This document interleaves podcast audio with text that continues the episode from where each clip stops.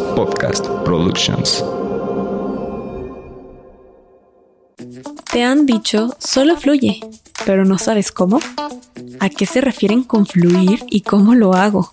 Hablaremos de eso en este episodio. Esto es ¿Con qué te quedas?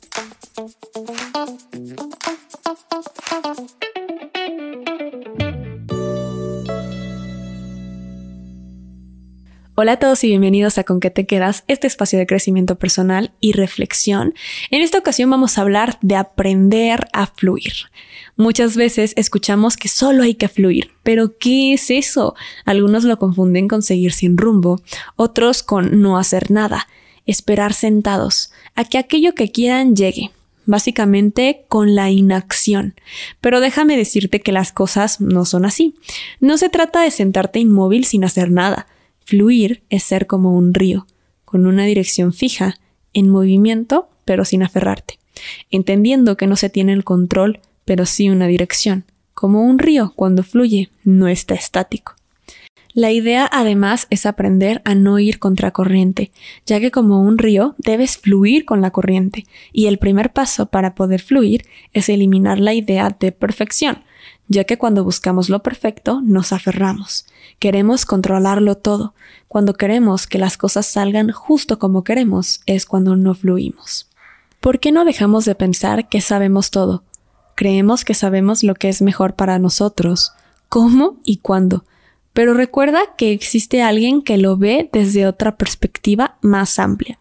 En el momento en que decides confiar en que todo llega con gozo, facilidad y gloria, por tu más alto bien y el de todos, podrás realmente soltar. Así que el primer paso es aceptar que todo será perfecto, que incluso si las cosas no salen como esperabas, es porque hay algo mejor o un aprendizaje que hacer. Recuerda, todo pasa por algo. Ahora, esto no quiere decir que no debas tener una meta clara. Recuerda, al fluir como un río tienes una dirección. Sabes cuál es la meta y accionas, alineando tu ser al hacer y tener. En pocas palabras, eres, haces y tienes. Piénsalo como un rompecabezas.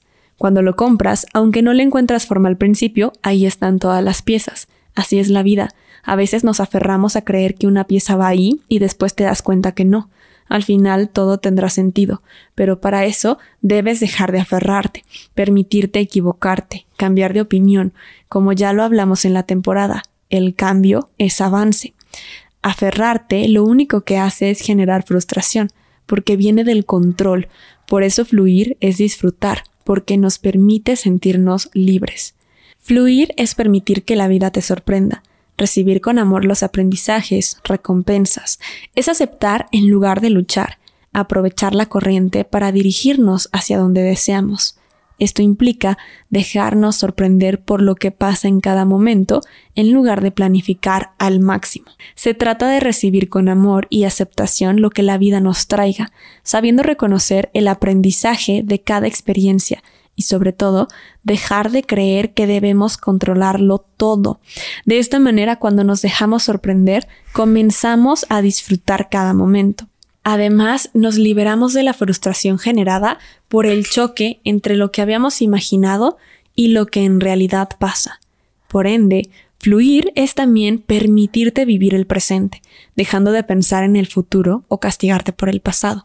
Y recuerda, como su nombre lo dice, el presente es un regalo, por eso se llama presente. Si en este momento ya aceptaste que la mejor opción es fluir, pero sigues sin entender cómo puedes comenzar a implementarlo en tu vida, te dejo unos ejercicios.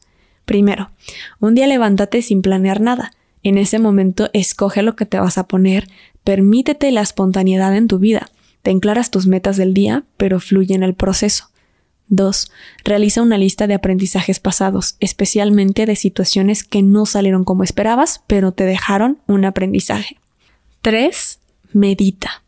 Recuerda, para poder fluir debes trabajar la aceptación, aceptando lo que sucede a nuestro alrededor en lugar de luchar, vivir el presente, el aquí y ahora, reconocer los aprendizajes. Cuando aceptas que cada situación tiene un aprendizaje y lo haces consciente, te será más fácil confiar y fluir, así que realiza una lista de aprendizajes de situaciones pasadas que no salieron como esperabas. Como podrás ver, dejar fluir es soltar, es permitir que sucedan las cosas, tener una dirección clara pero sin aferrarte, soltando el control, aprendiendo de cada experiencia. Todo tiene su momento en nuestras vidas, todo llega en momento perfecto y todo sucede como tiene que pasar. En el momento en que te dejes sorprender, podrás disfrutar y liberarte. Ya lo sabes, aprende a fluir soltando el control y el miedo a que las cosas no salgan como tú quieres, porque a veces como tú quieres no es la mejor forma. Recuerda escucharnos en todas las plataformas de audio como con que te quedas y también en redes sociales me encuentras como arroba pam1111.